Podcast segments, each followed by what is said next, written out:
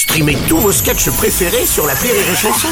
Des milliers de sketchs en streaming, sans limite, gratuitement, gratuitement sur les nombreuses radios digitales Rire et Chanson.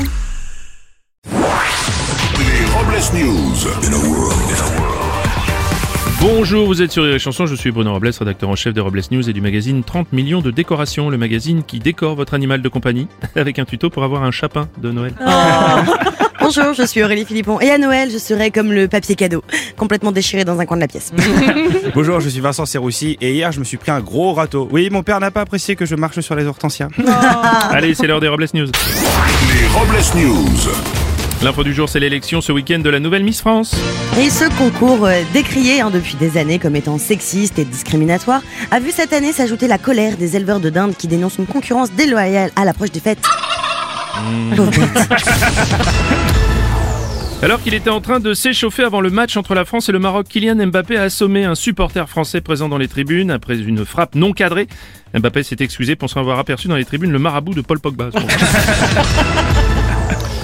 Enquête sur DSK, le retour. Dominique Strauss-Kahn est visé par une enquête préliminaire pour blanchiment de fraude fiscale aggravée. Oui, DSK a déclaré être prêt euh, pour d'autres préliminaires et a rencontré d'autres fraudes fiscales pour les blanchir.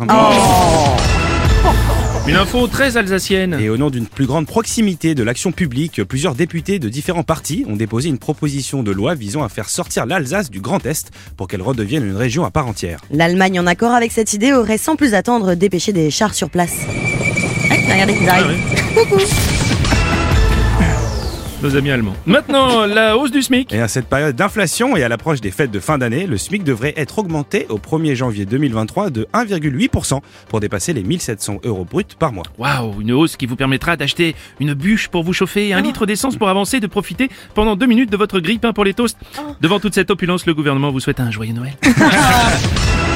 à l'approche des fêtes de fin d'année, mangez light. Alors que 250 000 personnes souffrent d'une maladie chronique de l'intestin, le directeur de recherche de l'INSEIM a déclaré que c'est l'alimentation ultra transformée qui favoriserait l'apparition des maladies intestinales. Euh, alors, ça c'est pas des aliments ultra transformés, j'ai mangé du chou. Merci Vincent.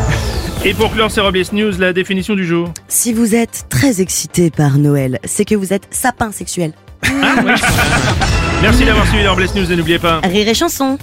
Deux points. désinformez-vous. Point. Et joyeuses fêtes Les Robles News. Sur Rire et Chanson. Rire et chanson